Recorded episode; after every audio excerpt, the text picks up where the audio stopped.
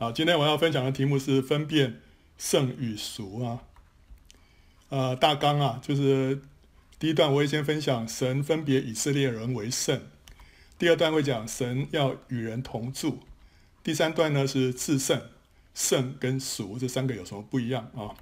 第四段呢是讲到新约的圣俗迷思，最后一段是讲到打破迷思啊。首先，我们先来看神分别以色列人为圣啊。以色列人被称为神的选民，选民，选 选民。我们今天听到这个词，很容易误会，以为说是我有权去投票那些人叫选民啊。神 有一批人来投票，可以跟神投票的，不是这个选民是神所拣选的百姓啊。Chosen people 啊，是神所拣选的一个民族。那神拣选了这个民族之后啊，你就看到圣经的作者几乎都是以色列人，除了除了这个路加啦，还有这个约伯记的作者啊，这两个不是以色列人之外，其他那个都是以色列人。那耶稣基督也是以色列人啊。那神为什么要拣选以色列这个小民族，而没有拣选啊中国人啊、印度人啊、波斯人啊、希腊人？啊，埃及人啊，或者其他任何民族呢？很多人会有这个困惑，对不对？为什么会？这神为什么不拣选中国人啊？啊，神如果没有一个拯救人类的计划，他就不需要拣选一个民族，透过他们来完成这个计划，对不对？说神如果没有一个计划的话，他根本就是就是随便啊，一下启示这个国家的这个人，一下启示那个国家那个人啊，但是。神拣选一个民族，他不是任意任选一个现成的民族，他是必须要从零开始，精心量身打造。所以这个以色列这个民族是从从零开始，神就开始来塑造这个民族，为着他的目的，为着他的旨意。神拣选了亚伯拉罕啊，他从乌尔啊呼召了亚伯拉罕啊，然后呢把他带到迦南地之后，后来生了以撒、雅各，然后雅各的十二个儿子。然后把雅各跟他的十二个儿子带到埃及的歌山地啊，在那边他们跟外族就隔绝了四百三十年，是因为那个地方是是埃及人，他们他们不喜欢跟这个以色列人混在一起，因为以色列人说是牧羊的啊，所以这个是神的一个奇妙的一个保守，让他们在那个地方啊，好像一个保险箱一样，把他们保存在那个地方，跟外界啊分离啊，然后呢就不受到那些拜偶像的影响。在那边，他们就发展成为两百多万人的以色列族，啊，那四百三十年之后才出埃及。世界上没有任何一个民族像以色列人这样，从他们的始祖开始就是敬拜耶和华的，好，没有。然后呢，一路又蒙保守，没有和其他的种族混杂，没有染上普世皆有的偶像崇拜。光是这一点，你世界上没有第二个民族可以跟他比较了啊。那后来神领他们进到迦南地。就吩咐他们除灭迦南七族，就是要防止他们来呃受到异教的污染。迦南七族那时候拜偶像已经到了极致啊，包括淫乱啊、杀婴的这些仪式啊，所以那时候已经是恶贯满盈了。所以神就让他们让以色列人来取代他们。因此呢，以色列是从一开始就被神分别为圣，成为一个单单归他所用的民族啊，是被神分别为圣的。什么叫做被神分别为圣？一个被神分别为圣的器皿，就是说神从一堆普通的器皿当中挑出一个，把它洁净，指定归神使用。那这个器皿就成为圣的啊，有别于其他是俗的器皿。所以圣神把一个东西分别为圣，就是要归神自己来使用啊。当神把以色列人带到带出埃及，到了西乃山立约的时候，神说一句话，他说。你们要归我做祭司的国度，为圣洁的国民啊！意思就是说，神要把他们分别为圣，成为祭司，代表万民来侍奉神。所以这是一个侍奉神的国度，是一个被神洁净之后成为圣洁的一个国度。那这个圣洁当然一一方面有道德上的意思，就是说是真的是跟那些罪隔绝啊。那但是另外一方面，这个圣主要是分别出来，是归给神的啊。神预备好以色列这个舞台之后呢，就逐步把自己跟自己的救恩计划呢启示给他们。由以色列人就写成了旧约圣经，而且认真的保存和传递。以色列人他们不仅传递神的话，他们自己的历史就是在见证神、启示神。如果神没有拣选一个民族，而是东一点西一点的，借着各族各民来启示自己的话，我们就完全无法判断世界上的无数言论到底哪一些是出于神的，哪一些是出于人的，哪一些是出于魔鬼的，我们完全没办法判断。但神现在把以色列人挑出来之后，神把启示放在他们当中，我们现在就会分辨，就是说，OK，他们现在神把这个启示啊，借着以色列人他们写下来之后，然后汇集成为一个旧约，我们就知道说这一些是出于神的。啊，可以跟其他的世界上其他言论可以分别出来。从神对以色列人的拣选跟预备啊，就可以看出来说，我们的神是一个有计划的神啊。好，那第二段我们要看神要与人同住啊。神拣选以色列人的一个重要目的呢，就是要住在他们当中。完全圣洁的神要住在有罪的人当中呢，这需要透过一套神所启示的机制才能够成就。神是至圣的，神所接触到的一切都会成为圣啊。当摩西在旷野看到燃烧的荆棘的时候，神对他说：“不要近前来，当把你脚上的鞋脱下来，因为你所站之地是圣地。”那块地其实可能这个摩西也经过很多次了，他从来不知道说那个地怎么跟旁边有什么不一样。可是那一天就不一样，那一天当神在那边显现的时候，那块地就成为圣地啊！所以摩西需要把鞋子脱下来。后来约书亚在耶利哥城外面看到耶和华军队的元帅的时候啊，那个天使啊，这个天使其实是我相信就是神的儿子啊显现了啊。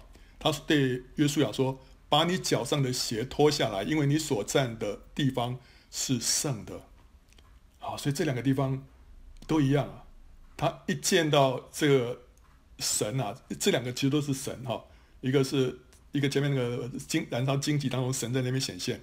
这个使者呢，也是神啊，就是耶和华军队的元帅啊，是我想就是神的儿子的显现啊。这两个地方都是神。当神一显现。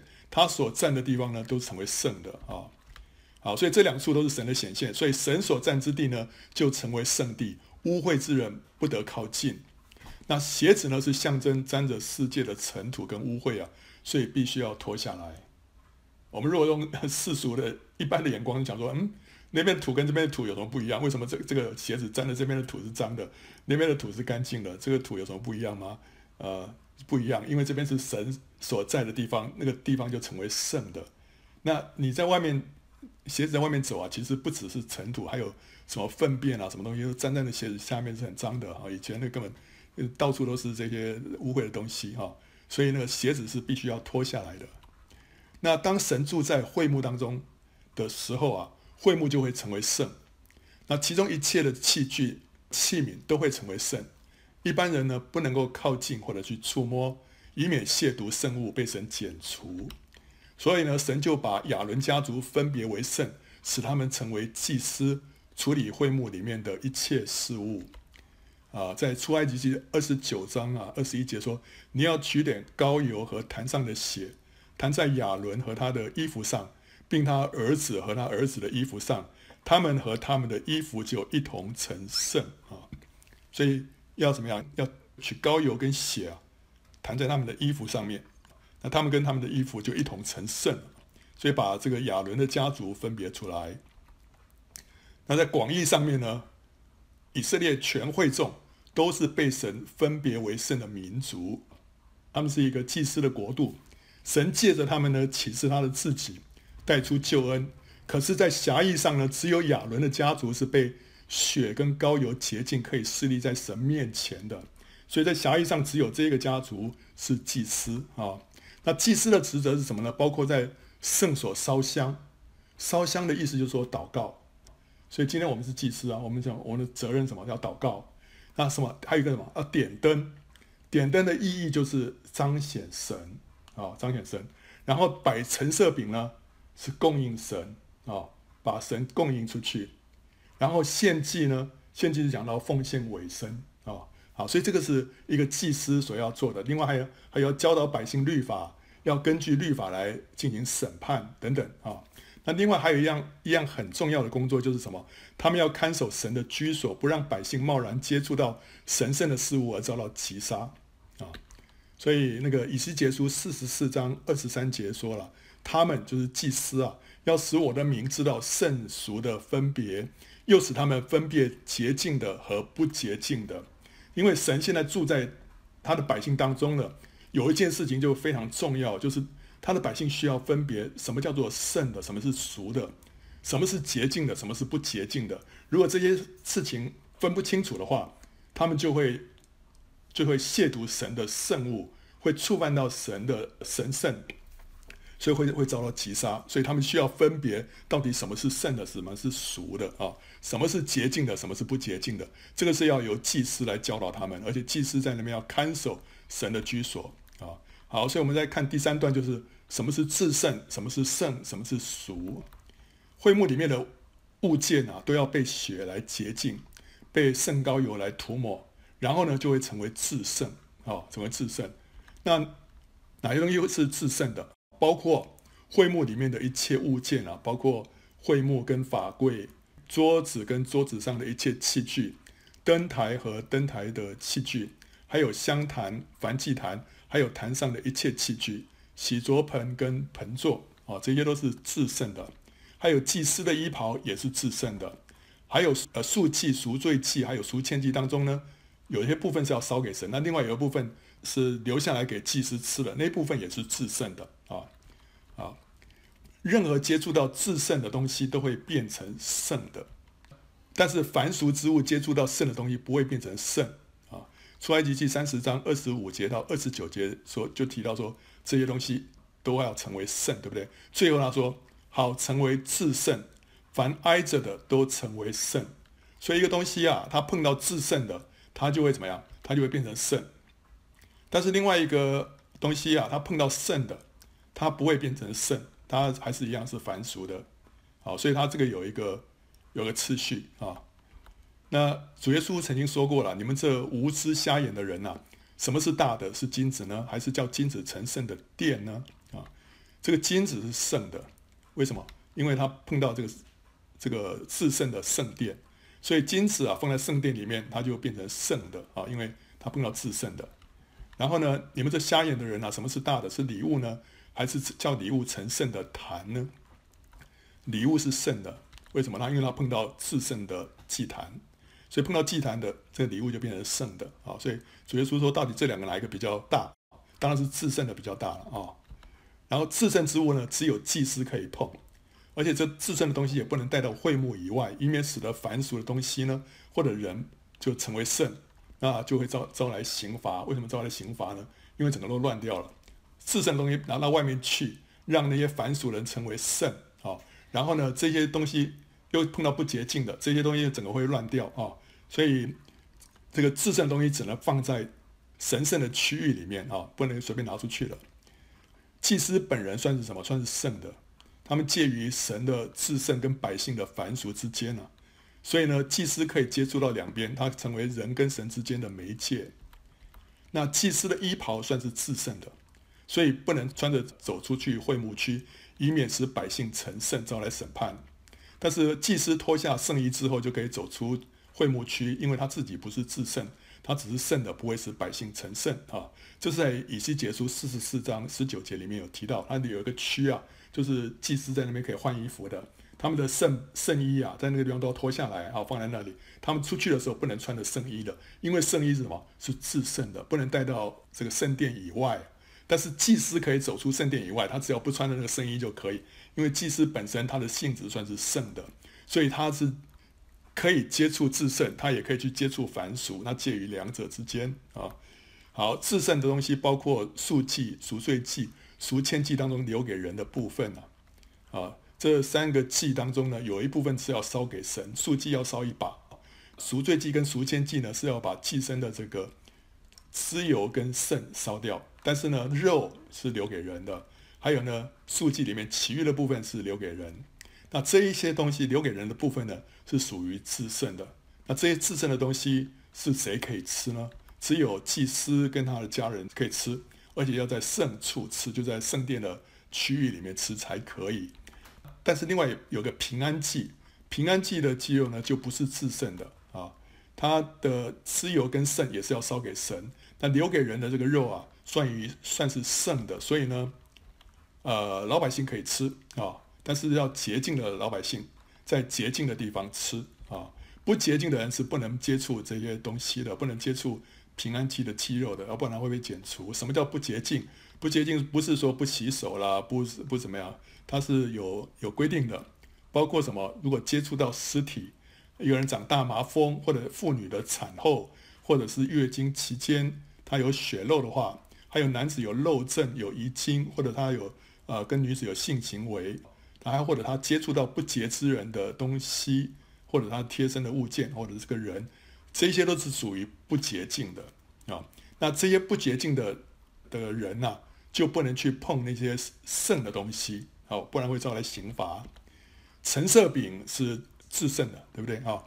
这个只有祭司可以吃，所以当初有个祭司啊，挪伯的祭司把陈设饼给大卫吃，这个是违反律法的。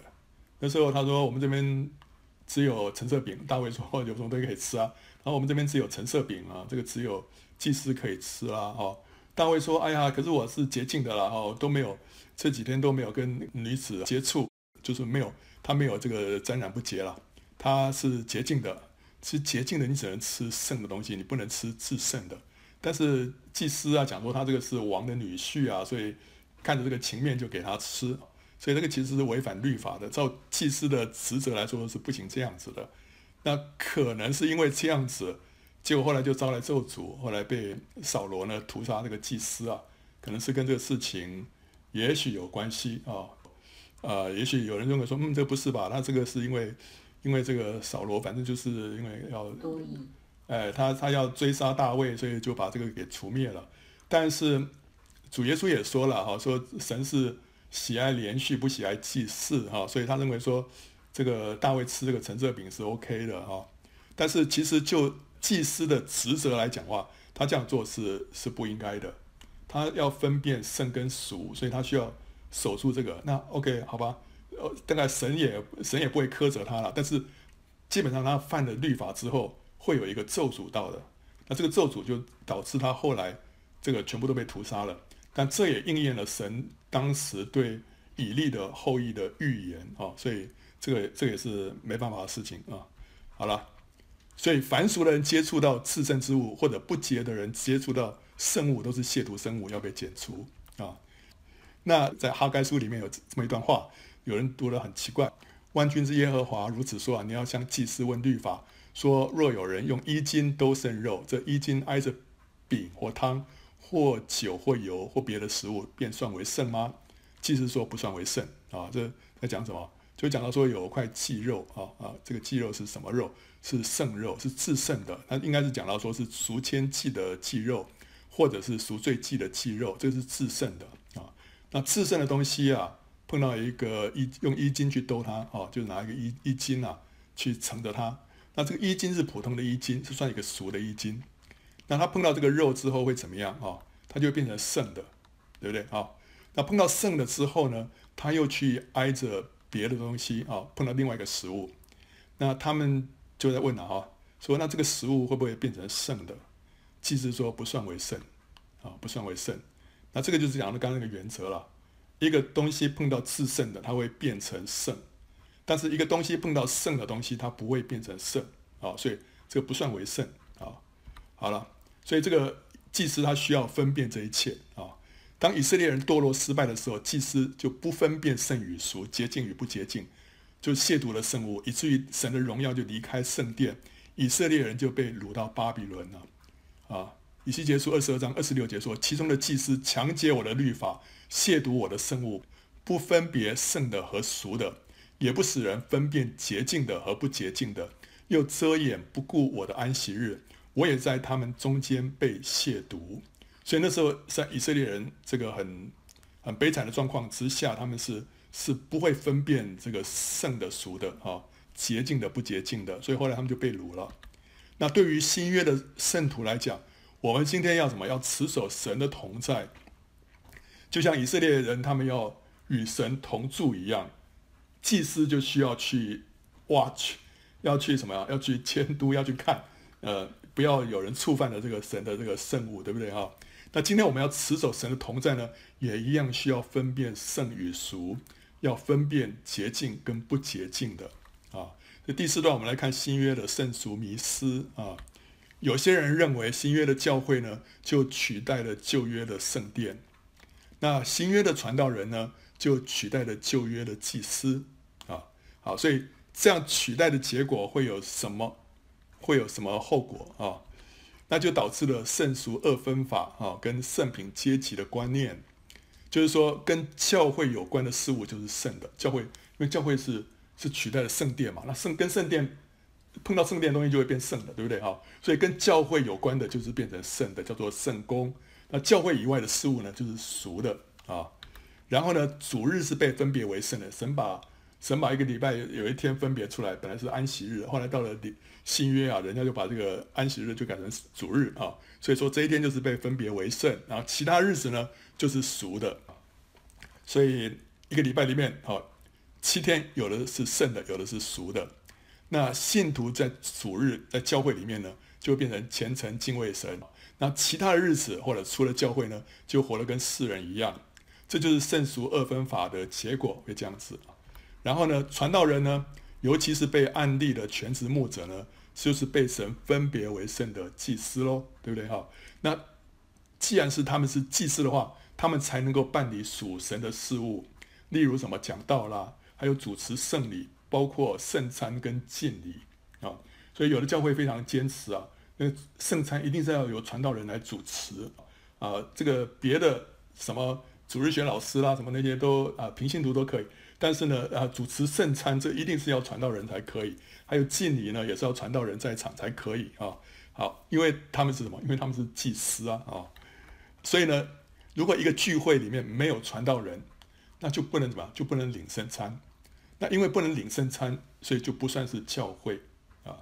所以以前我们在在国外哦参加那个查经班啊，查经班那查经班怎么样？算不算教会？他们说不是教会，为什么？因为查经班里面没有呃没有传道人，没有没有领圣餐。那你一个正式的教会一定要领圣餐才算成才叫做教会啊。那因为没有传道人，所以就没有人敢让大家领圣餐，所以会会有这种观念啊。那。啊、那传道人跟祭司就像是祭司一样哈，是侍立在神的面前，那是常常读经祷告的，所以是跟神跟主的关系最亲近的人，最能够明白主的心意，就超过平信徒啊，就是我们一般就是我们会有这样看法，对不对？所以什么事情教会的事情就传道人决定就好了，因为传道人最最明白神的心意啊，因为他们常常读经祷告啊，哈，我都圣经也不熟啦，也没有祷告啊，所以就是让传道人来决定就好了啊。这个是因为这个是有个圣品阶级的观念。那一个人爱神爱到最高点的结果是什么？就是要撇下世界去读神学，奉献做传道，去得永恒的冠冕。嗯，这个好像我我所碰到的教会里面还是有，至少早期啊都有这样的观念，就是一个人真的爱主的话，到最后怎么样，就只有一条路，就是去做传道，去奉献。好像你只有这条路，这条是是唯一的路。因为地上的一切都是俗的，只有服侍神是圣的，所以你要得永恒的冠冕的话，你当然是要放下俗的，要去做圣的工作，对不对啊？世俗的工作呢，除了给我们机会向同事、顾客传福音，还有赚取生活费用之外，很少永恒的价值啊，这是很多人的观念啊。所以很多人就认为说，这就是圣跟俗、洁净跟不洁净的差别啊。好了，哎，这些。这些东西，我说这是迷失啊，这些是迷失，不是说我，不是说这些都是对的啊，这这以上以上这些都是迷失啊，都是迷失啊。那个圣品阶级的发展啊，我们看圣品怎么怎么发展下来啊。其实启示录里面提到神恨恶尼哥拉一党人的行为，还有教训啊。那尼哥拉在字义上面就是胜过平信徒了，所以这可能就暗示说圣品阶级的观念啊，在教会当中的开始啊。好了，这个。这个有人对对这个这个字用这个字义来解读这个尼哥拉一党啊，会有会有质疑啊，但是呢，也有可能说这个也是一个暗示啊，这是一个暗示，就是说圣品阶级呢，其实在在早期教会就已经开始渐渐的酝酿啊存在了。那到第二世纪开始呢，那时候就呃教会的为了要对抗异端呢啊呃异端，然后呢就提出了几个检验标准。第一个是提出圣经的正典，哪一些是圣经正典，哪一些不是啊？先把这个书单列出来啊，这第一个要要紧的事情。第二个是信经啊，使徒信经啊，啊，就说我们信哪些东西，由这个来判断你是不是异端啊。那同时第三个是什么呢？就是高举主教的权柄，作为真理的守门人啊，不让异端渗入教会。主教如果没有那个权柄的话，任何人都要进到教会里面，就没有人看门呐、没有这个呃牧人啊，这个什么东西都可以进来，对不对哈？所以他们就要高举这个主教的权柄。让主教在那边守门啊，这个异端就不能进来啊，所以一个教会只要有有一个主教在那边哦，那个异端就进不去啊，所以他们需要确立主教的权柄。那不仅如此，主教也要能够追溯啊，你这主教到底是是正统的主教还是是随便冒出来一个主教哈？所以他要很多追溯啊，是什么呀？是由使徒一路传承案例下来的才是正统啊。所以耶路撒冷的主教是正统，因为他可以追溯到雅各。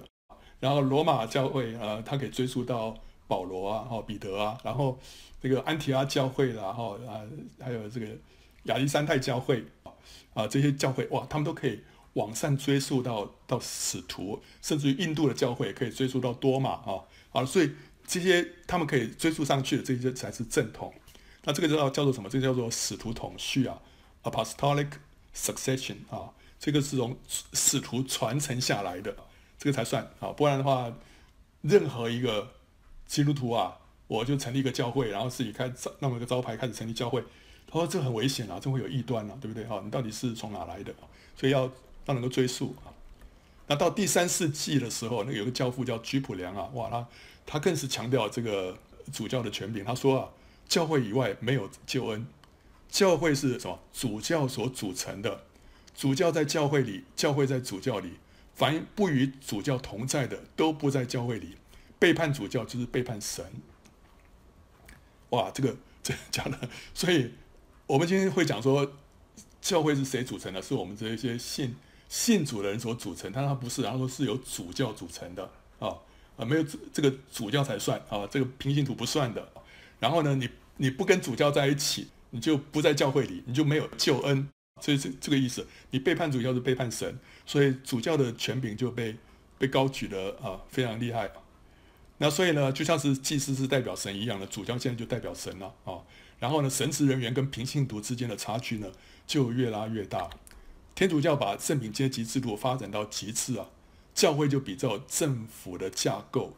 上面有教皇，然后这边是上面有皇帝，然后接下来有有这个省长，然后这边有有这个省的这个大主教，然后接下来这个城市里面有这个主教，然后这边是有市长，然后接下来有区长，那边有神父啊，这边呃，所以他们是就是这样一个一个跟政府的架构是一样的阶级森严，然后神职人员跟平信徒呢就壁垒分明啊，神父就是祭司，信徒就是庶民啊。只有神父可以去做属灵的事情，然后弥撒是什么？弥撒就是献祭啊，所以他就把旧约跟新约啊这样把它斗在一起啊。那平信徒呢就不许读圣经了，哦，免得你读出异端来啊。好，那现在我们要打破这些迷思啊，这个人人皆祭司啊，宗教改革所恢复的真理之一就是人人皆祭司，认定新约圣徒都是被分别为圣的祭司。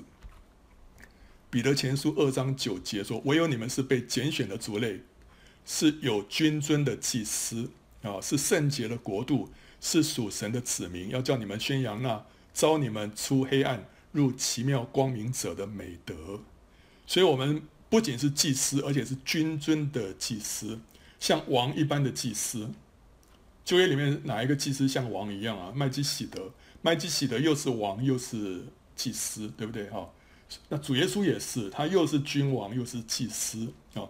我们这些人呢，也是像王一般的祭司。我们有王的身份，也有祭司的身份。我们是一个圣洁的国度，是神所分别出来的一个国度。所以，我们每一个人都是什么？都是祭司，而且是君尊的祭司。所以呢，新约的圣徒也可以直接来到神的面前，不需要透过神父。我们也应该要人人起来服侍神，尽祭司的职分。我们有这样的一个身份，我们也有这样的一个权柄，我们也可以直接来到神面前，而且我们是可以来服侍神的。这是一个非常荣耀的一个托付。旧约的祭司被分别为圣的时候呢，要被祭牲的血来洁净，被圣膏油来膏抹。今天新约的圣徒是被主耶稣基督的宝血来洁净的，被圣灵来膏抹的。哦，所以圣经里面讲到说，我帮我们分别为圣的是谁？哦，谁让我们成圣？第一个是神自己。帖撒罗尼迦前书五章二十三节说：“愿赐平安的神亲自使你们全然成圣。”所以是。神自己让我们成圣的，把我们分别出来的。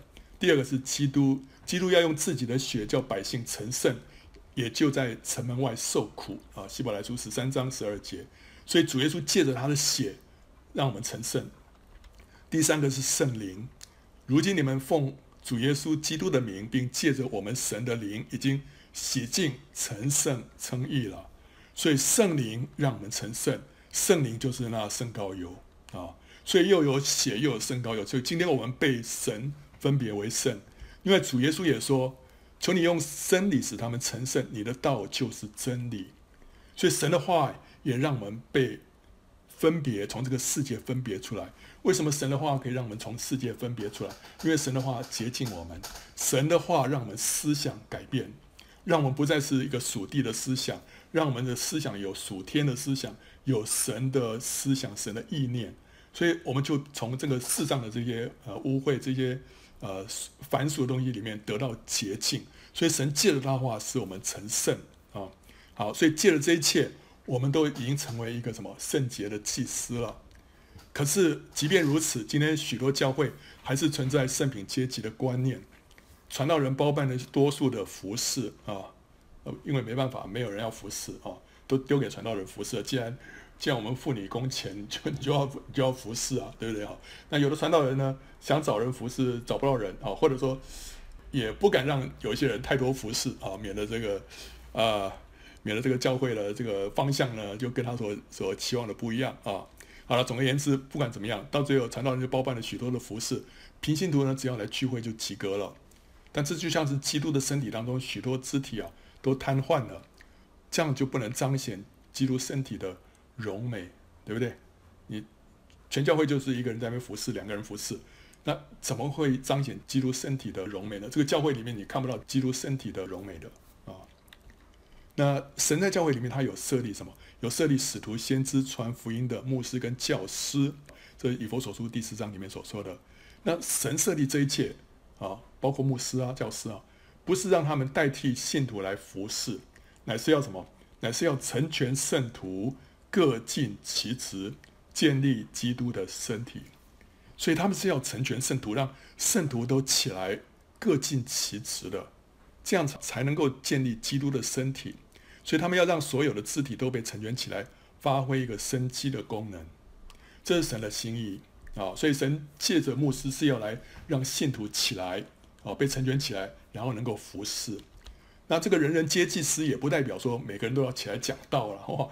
哦，既然这个人人皆祭司，那我们教会应该说每个礼拜排这个大家轮流上台讲道啊，这整个都乱掉。因为你如果没有受过神学的训练，或者说你对于神的话语没有受过这个装备的话，你要讲道的话，那还不如不要讲，对不对哈？所以不是代表说每个人都要讲道了，乃是什么样？人人要各自做肢体啊，都要按着神所赐的恩赐来服侍神。啊，按着神所赐的恩赐，因为每个人的恩赐不一样啊，不一定都是讲道的啊。那那所以在教会里面应该有更多的服侍的这个管道，对不对啊？可是人人皆祭司呢，也不是大家都窝在教会里面了，找一份自己可以帮忙的做的一个工作啊。因为新约的圣工并不是局限在教会的四堵墙之间啊。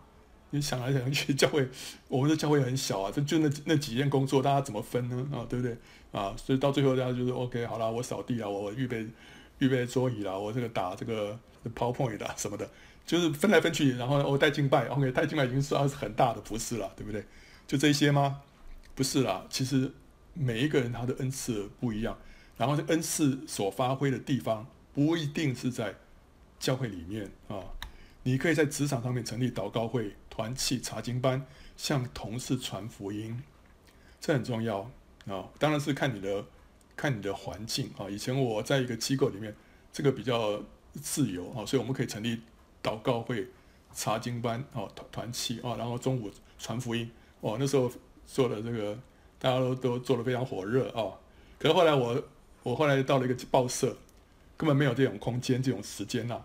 那时候每天要赶那个出报啊，根本那个时间分秒必争，没有时间让你去搞一个祷告会、查经班的，没有这种空间啊。所以看情况啊，看情况。但是你可以啊，可以抓住你的你的机会，你看看在什么，因为神给我们有，会给我们有亮光啊。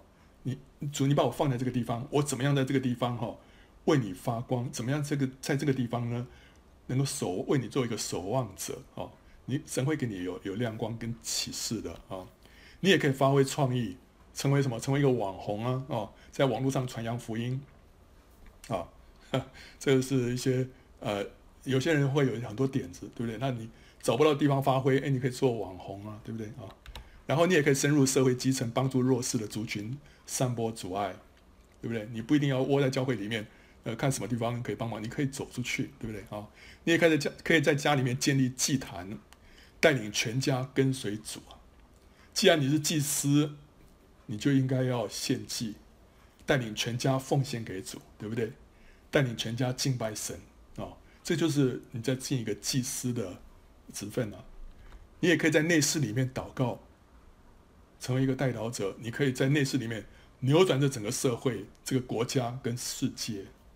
你可以为传道人代祷，让他讲的话里面充满神的恩膏，让他话语供应群羊啊！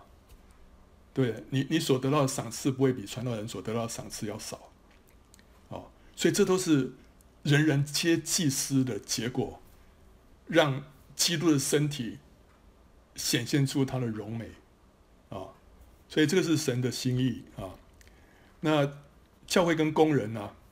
我们今天就有很多迷思啊！但神不像人看人啊，人是看外貌，神是看内心。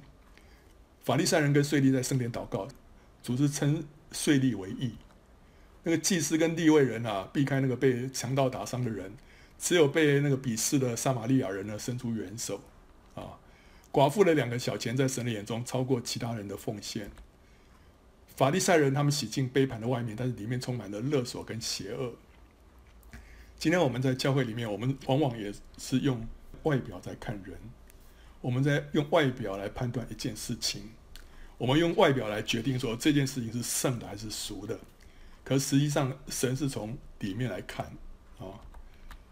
教会理论上应该是一个分别为圣的地方，可是因为人的天然肉体往往变成一个非常世俗的场所，好像是世界的舞台一样。人在其中追求什么？掌声跟权威啊！很多人把这个世上的这个那些啊放下了，或者在世上没有得到什么东西，所以就在教会里面追求追求这些要被肯定，好，就就变成是教会变得非常属肉体，对不对？这一点都不奇怪，因为什么？因为即使是保罗亲自建立，保罗亲自建立的教会哦，而且恩赐全备哦，哦，什么恩赐都有的啊。的哥林多教会啊，他也是充满了嫉妒纷争。保罗说他们什么属乎肉体，照着世人的样子行。所以教会会可以堕落到这样的一个地步啊。圣殿是一个最神圣的地方，但是人可以把它变成什么贼窝啊。所以，所以教会里面会有一些光怪陆离的现象，其实让人们感到痛心，但是另外一方面也不会觉得意外，因为在圣经里面就已经神告诉我们。他们很多有的就是会这样子啊，那人在教会里面忙碌服侍啊，也很有可能是什么？是在服侍殿，而不是在服侍神。忙于事工，却没有坐下来听主说话。忙于事工啊，就像马大，对不对？哇，拼命忙啊忙啊！但主耶稣那时候最需要的是什么？有人来听他说话，对不对？所以玛利亚就摸到主的心了。玛利亚是在服侍主。马马大在服侍那个那个工作，对不对？那今天我们很多在教会里面也是忙东忙西，忙东忙西。但是你有没有真正顾到主真正的需要？那才是叫服侍主、服侍神，而不是在服侍那个殿。哇！你要说真的要服侍殿，教会里面有数不完的工作让你做，对不对？很多人本来满腔爱主的心，一到教会里面忙一大堆东西啊！哇，我本来以为做传道人之后，我可以天天读经祷告啊，后来发现做传道人之后，反而没有时间读经祷告了啊！所以呢，呃，如果你要做传道人，要三思啊，要三思啊！全时间服侍神啊，是一个非常荣耀的呼召跟使命啊，但其中也充满了压力、试探跟各样的陷阱，都会让人容易失去当初单纯爱主的心智，会迷失。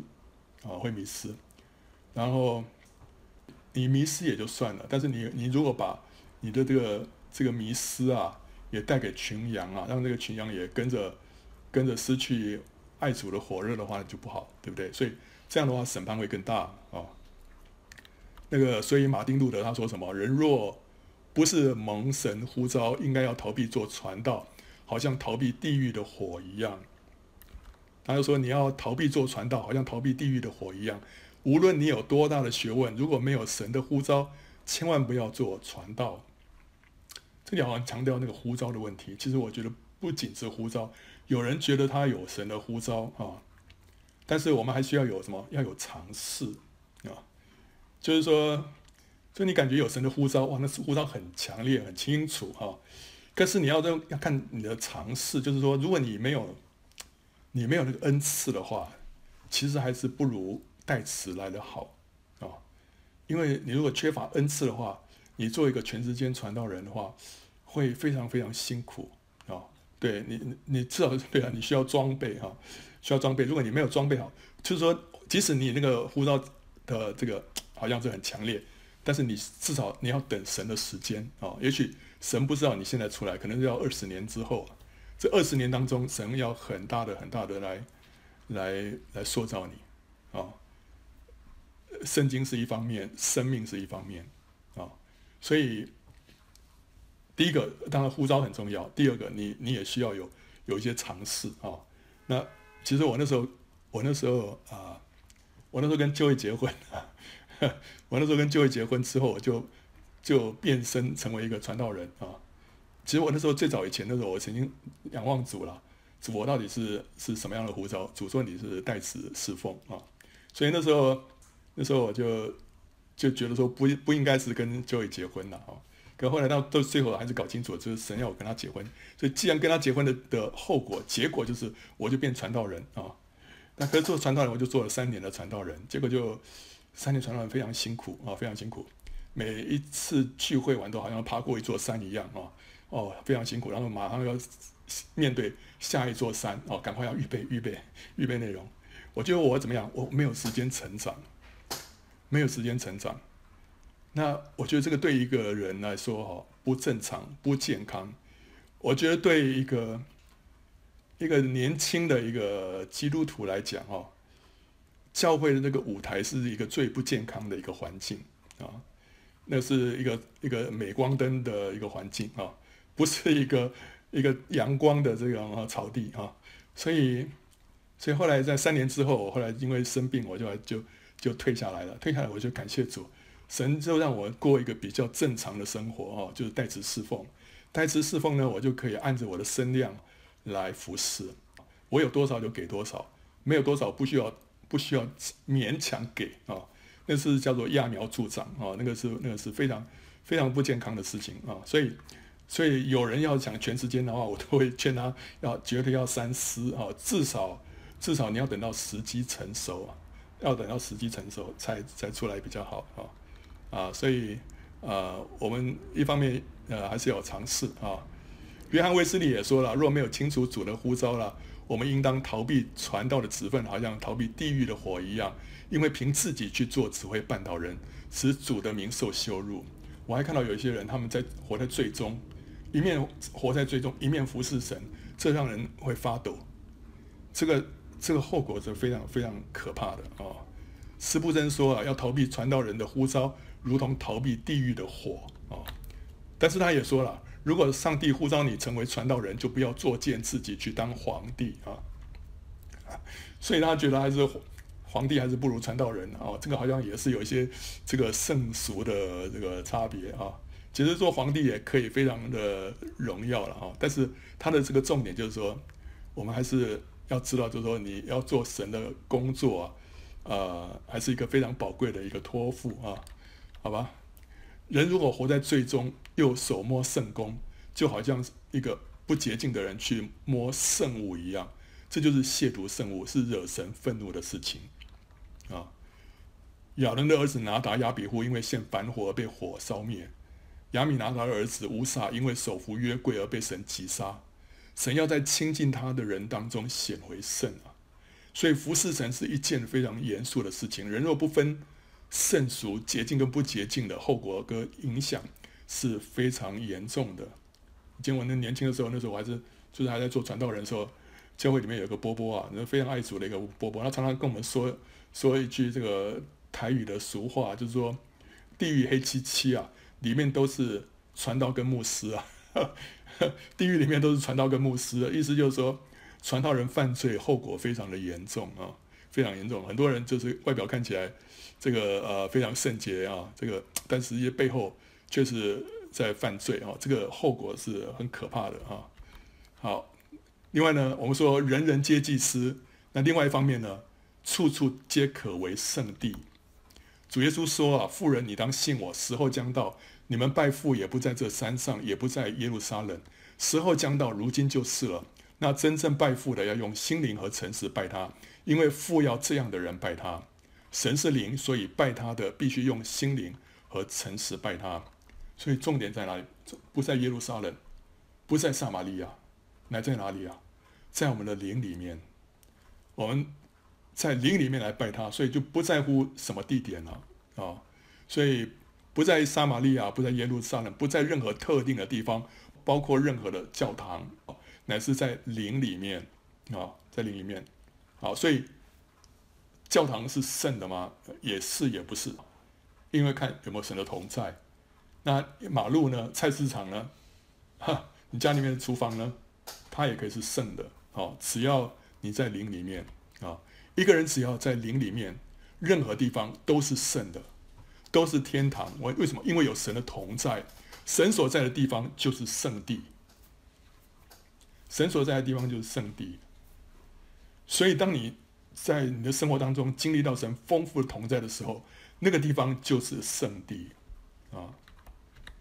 今天我们都是祭司啊，我们身上有羔羊的宝血跟圣灵的膏油，使我们成圣。当我们回到灵里，就是活在神的面前。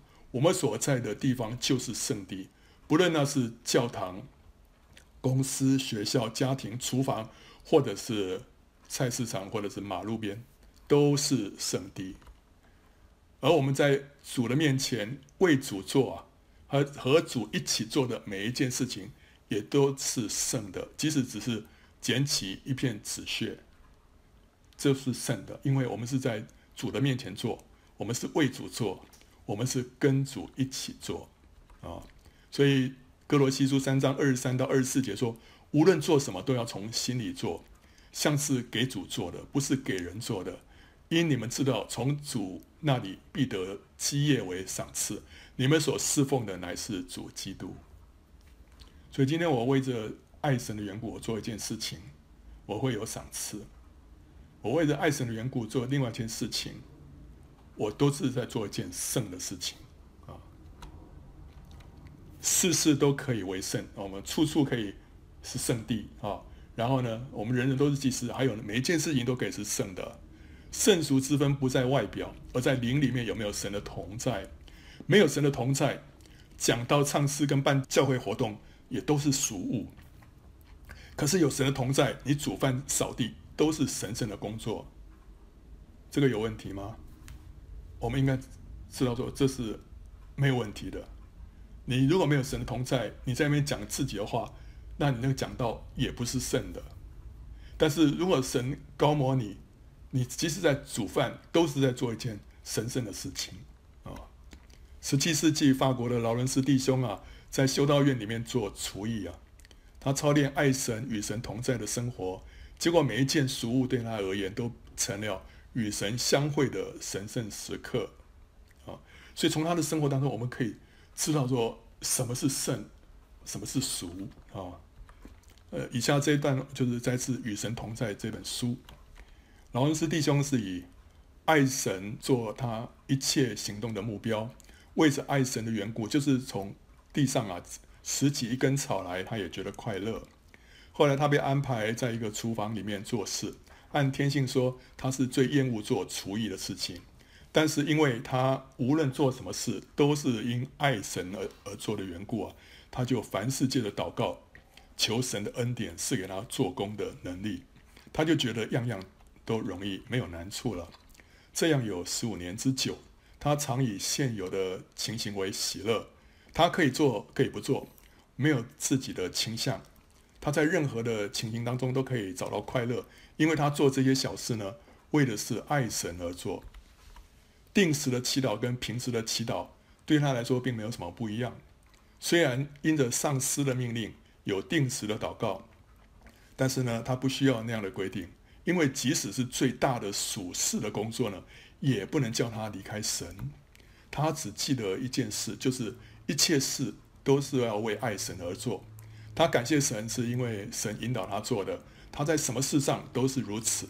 他无论做什么都非常简单，并且常有神的同在。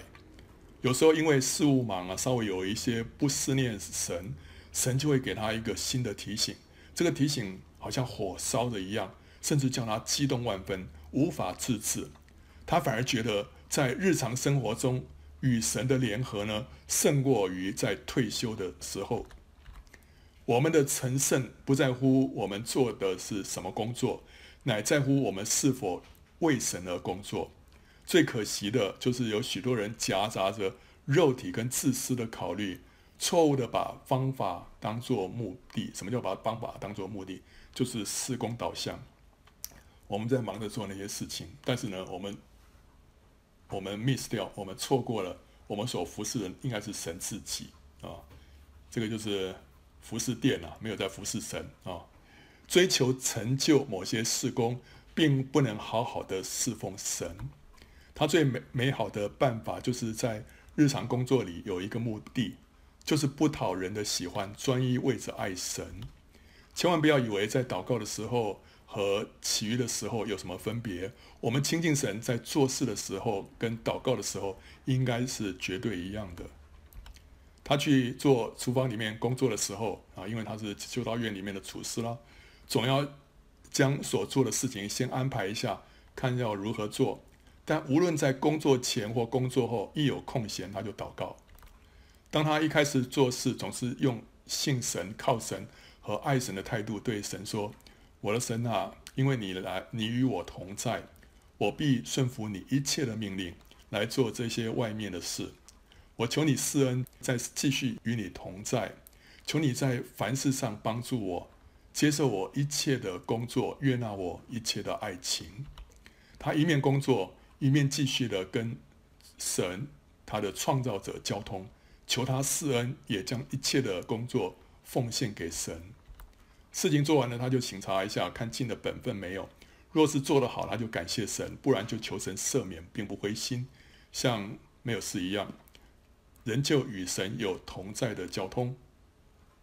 他说啊，由失败中再起来，重新用信和爱来亲近神，这就叫我达到一种光景，就是先前以思念神为难事，现在却以不思念神为难事了。他在做事最忙的时候，还能保持。他天上的思念，他按部就班，不慌不忙，很安静的去做。他说：“我在做事的时候与祈祷的时候毫无分别。虽然厨房里很吵闹，有时候还有几个人同时要几样东西，但我有极大的平安和神的同在，好像跪下领受主的晚餐一般。所以他可以在厨房里面感受到在地如同在天。”他可以在做这些最繁琐的事情当中，觉得好像在领圣餐一样。所以你说什么是圣的，是什么是俗的？我们基督徒要有从神来的眼光啊，知道说什么是圣的，什么是俗的，不是按着外面来看，不是按着呃这个这件事情的呃性质是哦这个教会的事物，还是这个世界上的事物，不是，乃至看背后有没有神的同在，是不是跟神一起来做。最后结论呢、呃，耶利米书十五章十九节啊，这段话蛮重要的。耶和华如此说啊：你若归回，我就将你再带来，使你站在我面前。你若将宝贵的和下贱的分别出来，你就可以当作我的口。他们必归向你，你却不可归向他们。这段话也是对一个主的工人的的劝勉，对主工人的一个提醒啊。我们怎么样才可以来服侍神？第一个是要什么？要归回。归回就是要从死起初的爱心回转归向神。我们不是服侍殿，我不是在在拼业绩，我不是在这个基督教界里面要扬名立万。我乃是什么？来自服侍神，要归回，归回。然后呢，我们就可以站在神的面前，势立在神的面前。这是一个真正服侍神的人所应该要有的态度啊。第二个，要把宝贵的跟下贱的分别出来，这样可以做神的口。所以要能够分辨真正的圣与俗。你要让人家明白主的价值观，主的价值观跟世人的价值观完全不一样，完全不一样。所以你要能够分辨什么是宝贵的，什么是下贱的。他这边不是说分辨圣跟俗，他说宝贵的跟下贱的，啊，宝贵的下贱的。所以这其实也就是在讲说，真正的圣跟真正的俗啊。最后呢，他们必归向你，你却不可归向他们，就不寻求人的掌声，只忠心的完成神的托付。当你当你这个领受神给你的托付的时候，你就去忠心完成它。但但是人肯不肯听，人有没有掌声，这不重要。他们必归向你，你却不可归向他们。我们如果要讨人的喜悦的话，我们会归向人，对不对？但是如果我们讨神的喜悦的话，神会让人归向我们啊、好，所以这个是对一个主的工人的一个提醒，也是对每一个基督徒啊。今天我们需要把圣的跟俗的分分开来。要把宝贵的跟下贱的分开来，这样我们就可以成为神的出口。神可以借着我们施恩给众人，我们也可以正确的来代表神。我们人可以从我们身上认识我们这位神是怎么样的一位神，而不是一个被我们的思想哈扭曲的一位神。哦，因为我神是神是你所呈现这个样子的话，那我还是不要信好了，对不对？好了，所以我们需要明白神的。神的心意是怎么样啊？